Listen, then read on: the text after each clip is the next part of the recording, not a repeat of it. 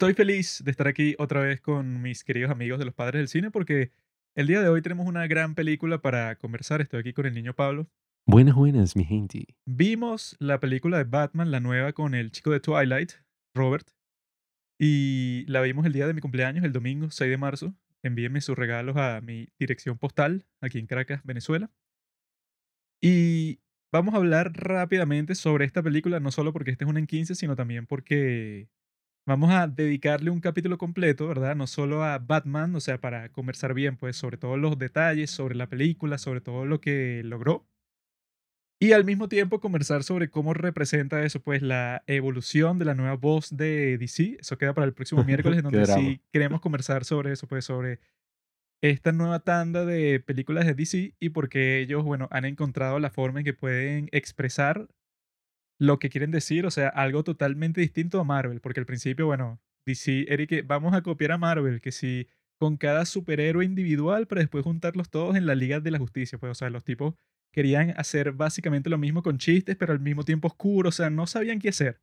Sin embargo, en estos últimos tiempos, y la película que vamos a conversar hoy rápidamente y sin spoilers, lo demuestra, es que los tipos, bueno, con Joker, que nosotros hicimos un capítulo completo de Joker también, vemos eso, pues, o sea, que los tipos ya se dieron cuenta y que, bueno, hay algo que puede hacer DC que no puede hacer Marvel, ya lo encontraron y, bueno, de eso vamos a hablar el próximo miércoles. Pero este miércoles, el día de hoy, queremos decir que, obviamente, si vamos a hacer un capítulo completo y que nos gustó Joker y nos gustó mucho esta película, bueno, ya saben que está este comentario que vamos a hacer va a ser positivo. Y yo creo que esta película es eso, pues genial, es excelente, tiene todas las influencias así que sí de Seven, de Zodiac, porque no es el Batman así, eso pues superhéroe, no es el Batman así de la Liga de la Justicia que está peleando con extraterrestres, sino es el Batman detective, pues, o sea que yo creo que esas historias quedan mucho mejor para Batman porque un tipo como Batman, el hombre murciélago, no tiene mucho sentido que esté así que sí junto a Superman, porque Superman tiene muchos más poderes que él en todo sentido, entonces si están peleando con un villano que está que si por acabar con el mundo como pasa en la Liga de la Justicia, entonces se burlaba mucho de esa película porque es que, bueno, en realidad el villano ese, el único que lo puede derrotar de alguna forma es Superman, todos los demás están ahí como que haciendo grupo, pero en realidad no tienen poder, pues, o sea, para vencer a un ejército de puras langostas, o sea, de puros bichos raros extraterrestres, ¿no? Pero en este caso, sí tiene la historia que está en su propia escala, pues, y que, bueno, eh, resuelve esta serie de asesinatos que están pasando en Gotham, que están relacionados con la corrupción política y tal, y te muestran eso, que si la misma ciudad gótica que en Joker. Entonces, pareciera que están como que en el mismo universo y que comparten un montón de cosas de los aspectos que nosotros mencionamos que la hacen tan buena, pues, o sea, que yo creo que eso, pues, encontraron qué es lo que pueden hacer ellos, bueno, que se basaron completamente en lo que hizo Christopher Nolan, pero que ellos al principio trataron de eh, como que de procesar eso y no funcionó, pues, o sea, que con Men of Steel y con eh, Suicide Squad, o sea, con todos esos desastres que hicieron, querían procesar algo oscuro, pero no sabían cómo. Yo creo que en esta lo e, encontraron, tanto como en Joker, porque eso, pues, o sea, no es solo que Batman por dentro está podrido, deprimido, o sea, que tiene una forma de ver el mundo muy oscura, sino que al mismo tiempo eso también se expresa afuera, pues, o sea, el mundo en el que vive está lleno de corrupción, todos los políticos son malditos, todos los funcionarios, toda la ciudad está destruida. O sea, yo creo que eso es lo que crea, pues, o sea, como que te mete en el ambiente psicológico en el que vive Batman y eso, pues, a mí me gustó bastante. Bueno, sin duda alguna, esta película a mí me sorprendió. Llevaba un tiempo anticipándola, pero tampoco es que yo, no sé, imaginaba que iba a ser la experiencia con la que me conseguí el cumpleaños de Juanqui, el día del cumpleaños de Juanqui. Porque no sé, eh, había tenido como algunos tropiezos en su producción, vi que se tardaron mucho por todo el tema de la pandemia, por el mismo Robert Pattinson, había pasado como algo ahí con su estado físico.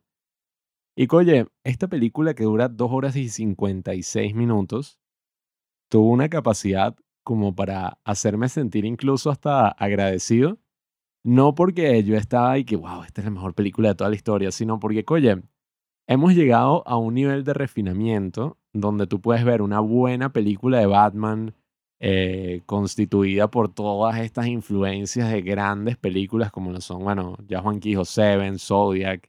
Yo también dije Prisoners porque aparece, bueno, el mismo actor y tiene como que todo ese mood así oscuro con la lluvia.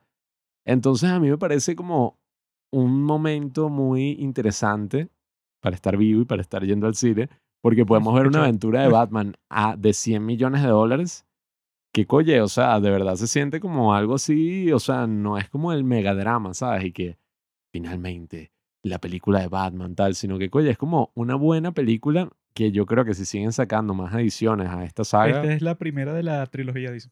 Por eso, o sea, coye, está muy bien. Pero coye, no sé, esta película a mí me sorprendió personalmente porque mm, yo no sabía nada sobre de qué trataba la película, ni siquiera creo que había visto el tráiler hace varios meses y me, medio me acordaba que el villano era el acertijo.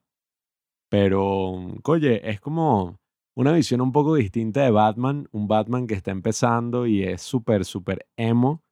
Tanto Batman como Bruce Wayne son así estos, bueno, tipos que, no sé, se cortan, escuchan música así oscura. Eh, es súper gracioso el corte de pelo que tiene Robert Pattinson y todo. Pero, bueno, no sé, a mí personalmente no me aburrió. Hubo gente que andaba como que, berro, es larga, ¿no? Tres horas, eh, estuve viendo el teléfono, la hora. Pero, oye, yo sí estuve súper, súper involucrado, claro. No es así, se nota que no es un director tipo Christopher Nolan, que todo es, no sé, una broma de una mega escala toda complicada, como en el caso de Dark Knight, que es y que, bueno, no, eh, él hizo que Batman tuviera dos decisiones y mientras hace esto está esta otra escena y es una cosa súper activa y te pasa volando, tampoco llega ahí, pero es una película como mucho más de misterio, o sea, va como por otra nota. Es más parecida a esas influencias que ya hemos discutido, tiene como que toda esa estética de que, bueno, una ciudad destruida y más, o sea, el villano no es tan así como pintoresco, eh, aunque sí, bueno, sí lo es mucho, pero o sea, podría ser alguien en la vida real, pues no es como, no sé, en las películas animadas o las mismas de bueno, Marvel. Es que sí, es que yo creo que, lo principal que yo diría de que hace esta película distinta que eso, estábamos acostumbrados por un montón de tiempo así con todo un drama y que Batman versus Superman, como que la gran pelea épica aquí, como que estos dos tipos, que este es un extraterrestre y tal, o sea que ya Marvel realizó, bueno, con la gran duología de Thanos, ya te está mostrando que, ok, ellos ya hicieron como que el estándar del oro de, ajá, un tipo que viene a destruir el mundo y que tiene este, este plan maligno y tal, y que están todos estos héroes que se juntan para detenerlo y es súper épico.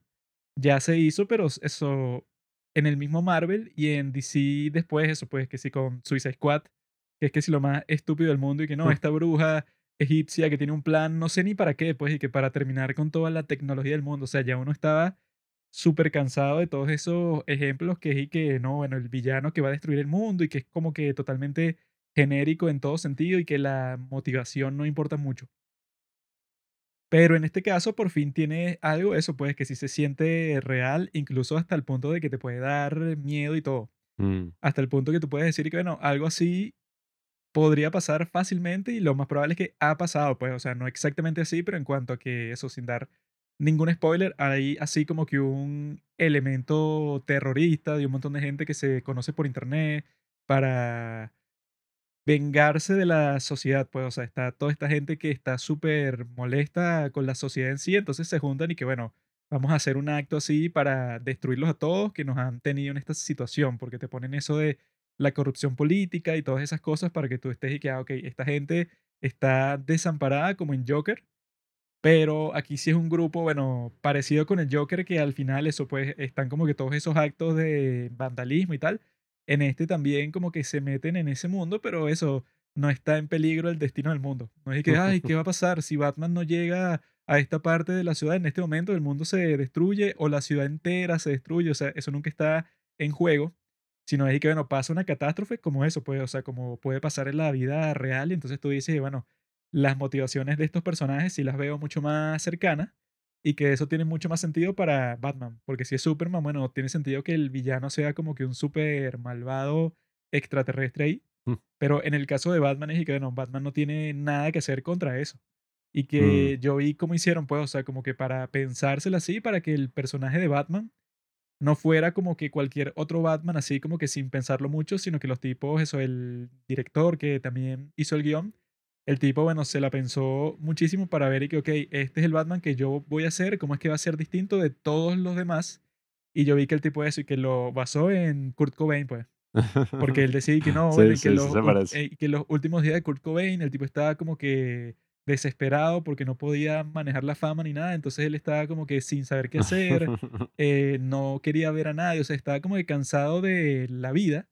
Entonces él pone a un Batman así, pues, o sea, totalmente deprimido. Y que creo que fue que lo dijo Robert Pattinson, pues, o sea, que ya Bruce Wayne no quiere ser Bruce Wayne, sino que él quiere ser Batman todo el tiempo. O sea, él, Mm. él quiere estar en las calles golpeando a las personas porque eso es lo que él piensa que le da un propósito. Y que eso, pues, para no decir ningún, ningún spoiler, pero la forma en que lo resuelven, que ya lo vamos a discutir completamente el próximo miércoles, sí está súper innovadora, pues, o sea, no es que sea completamente nueva en cuanto al cine ni nada, sino en cuanto al personaje, pues, o sea, porque siempre te preguntas, eso sale, pues, o sea, como una interrogante en todo lo que tiene que ver con Batman. Que es de que, bueno, si Batman es rico, ¿por qué usa, no usa ese dinero, no sé, para construir que si una cuestión filantrópica y tal, para que la gente no sufra tanto en su ciudad? O, no sé, le dona un montón de dinero a la policía, o porque no hace tal y tal y tal cosa. O sea, la gente siempre cuestiona la existencia de Batman. Y que, ah, bueno, Batman, ¿tú crees que estás ayudando mucho con lo que estás haciendo? O sea, como que tú golpeas a unos criminales en la noche, pero tú podrías hacer mucho más con tu dinero como billonario y como hombre importante de Gótica y tal. O sea, siempre hay gente que piensa eso y que yo creo que la forma en que responden eso en esta película, ¿verdad? Está chévere porque eso, pues, o sea, se ve que sí existe ese espíritu de que en los cómics, bueno, hay como 10.000 universos distintos y en los cómics de Batman o de cualquier otro superhéroe, cada personaje principal ha muerto como 10 veces porque sacan otra serie ya. Entonces yo creo que en el cine pueden hacer lo mismo, pues, o sea, no tienen que copiarse de Marvel como intentaron al principio, sino que los tipos pueden decir y que, bueno, eso, yo hago este Batman, yo hice uno antes, pero ¿qué importa? Y si alguien más quiere hacer eso, pues una historia sobre un personaje de este universo de DC, o que salga, no sé, en esta película de Batman, no es que tienen que hacer algo completamente nuevo, un nuevo Batman, una nueva cuestión, sino que simplemente eso, como, como hicieron con The Suicide Squad, que básicamente borraron Suicide Squad y bueno, olvídense de todo eso, lo que pasó antes no importa, el Joker ese ya no está, ahora hay otro, o sea, yo creo que los tipos si van a hacer películas como esta, bueno, tienen que adoptar la libertad total que tienen los cómics, que los cómics a nadie le importa si es que, ok, Batman se murió en este cómic, qué mal, qué chimbo, qué trágico. Pasan como tres meses, sale una nueva serie de Batman, es completamente nueva, con otro concepto, el mismo personaje, pero eso, pues, no tienes que estar con un show y que se murió Batman. Ah, bueno, supongo que ya no hay Batman, o sea, no, pues. Sí, a mí me gustó mucho lo que dijo Matt Reeves, que también fue el director de la trilogía del planeta de los simios. Carajo. Eh, bueno, esa trilogía es un poco rara. La nueva. Claro. Ah, esa es buena. Sí, sí, o sea, yo me estaba riendo, yo estaba hablando por teléfono con mi Ah, amigo Robinson y Simio no mata simio.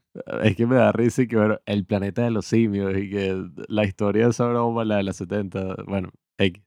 El punto es que me gustó lo que él dice, eh, Matt Reeves, que él dice que, bueno, esta película, incluso si es parte de una eventual trilogía o lo que sea, es una película que se debe mantener por sí misma. O sea, tú la debes ir a ver y no es y que continuará.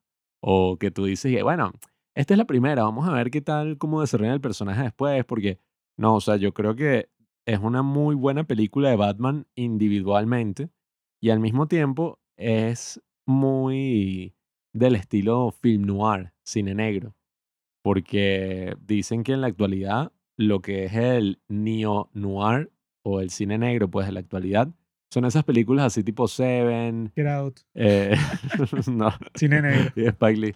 Eh, no, no, o sea, son esas películas que si bien ya no son en blanco y negro, tienen ese tono de detectives, ese tono de una ciudad que está totalmente oscura. En esta misma película hay una femme fatale que es Mm, Gatúbela. Sí, es que en ese tipo de películas es que, bueno, todo está Mm, pervertido, todo es una basura, Ajá. los políticos, la mafia, la La policía. policía, todo hay una corrupción que el único que lo puede parar es, bueno, el detective o el protagonista y hasta la misma, bueno, aquí no es tan así, pero esta Gatúbela.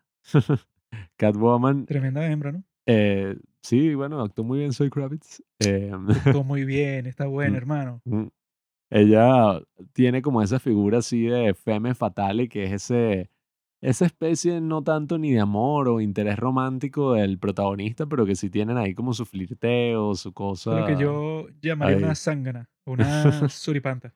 No, pero oye, no sé, me gustaron mucho también las actuaciones, todo esto de Colin Farrell como el pingüino, Ah, sí, fue bueno, muy yo hasta interesante. el punto de que yo no sabía casi nada, no tenía ninguna Ajá, expectativa y yo ni siquiera tenía en mente que, ah, claro, este es un tipo con una prótesis y yo dije, el pingüino. sí, Y sí, que bueno, no. este será un actor que se ve así. Pero después vi la trivia de IMDb y que no, ese es Colin Farrell y el tipo que salió con la prótesis y con el maquillaje por ahí para ver si la gente lo reconocía y nadie lo reconocía. Y dije, ¿qué? Sí, o sea, Si eso yo estuvo muy no cool. sabía nada de nada, yo, yo lo que sabía es que Robert Pattinson era Batman y no tenía ninguna expectativa, pero para darle un último golpe así a, a Spider-Man no, no Way Home, que eso sí, esa fue la última así gran película esperada por Marvel, o sea, por los fanáticos de Marvel, y la comparas con esta, que ajá, es la película más reciente de los fanáticos de DC, yo creo que Batman le da tres golpes en la cara a Spider-Man No Way Home, o sea, la deja tirada así en el piso, como una película de eso, que yo creo que nunca en mi vida volvería a ver Spider-Man No Way Home, porque eso, si la comparas con esta, no tiene casi que ni comparación, porque es como que Spider-Man No Way Home fue hecha para los fans, para que tú la vieras en el cine y que vieras y que, ah, mira, sale el Doctor Octopus y el Duende Verde y los tres Spider-Man, uh, pero cuando se te pasa eso, tú ves la historia y dices que, bueno, Sí, aquí, aquí no pasa eso, Pero bueno, esta está hecha, eso, como, como Seven, pues, o sea, tú puedes ver Seven 10 Mm. años después de que se hizo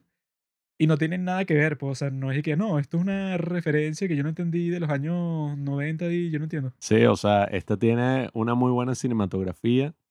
Me gustaron varios planos ahí que se pusieron a experimentar, sobre todo la forma en que, bueno, eso fue un poco extraño. eh, no quiero dar muchos spoilers, pero quiero decir que no muestran a Mucho spoiler, no Batman. puedes dar ninguno. Sí, bueno, no voy a decir nada. O sea, no muestran a Batman como de la manera clásica que uno se imagina y que agarra bicho volando por la ciudad, Así, el tipo dando no piruetas. Sí, es como eso, es más tipo un Batman así, detective, el bicho está en la calle y se basa en el miedo. Y, oye, yo creo que fue una muy buena adición a todo esto que es DC, estos nuevos directores que están como probando ahí a ver si logran conseguir un propio estilo. Todd Phillips es el mejor director de historia. Pero bueno, amigos, ya lo dejamos hasta aquí porque la próxima semana Ajá. van a escuchar, bueno, una conversación, no joda. Mm. Vamos a hacer un cineforo cada segundo de la película, lo vamos a pausar y vamos a decir qué es lo que estamos viendo. Y que aquí el pingüino le está diciendo a Gatula, vamos a mostrar absolutamente todo y vamos a eso, pues, vamos a hablar de por qué a través de estas últimas películas de DC los tipos encontraron su voz, encontraron lo único para lo que pueden ser buenos, ya, te- ya dejaron de copiar a Marvel. Y sobre eso nuestro próximo capítulo, el próximo miércoles, nuestro capítulo bonus. Espérenlo con ansias y sean felices en sus vidas. Gracias por escuchar Los Padres del Cine. Síguenos en Instagram para enterarte de los nuevos capítulos que iremos publicando.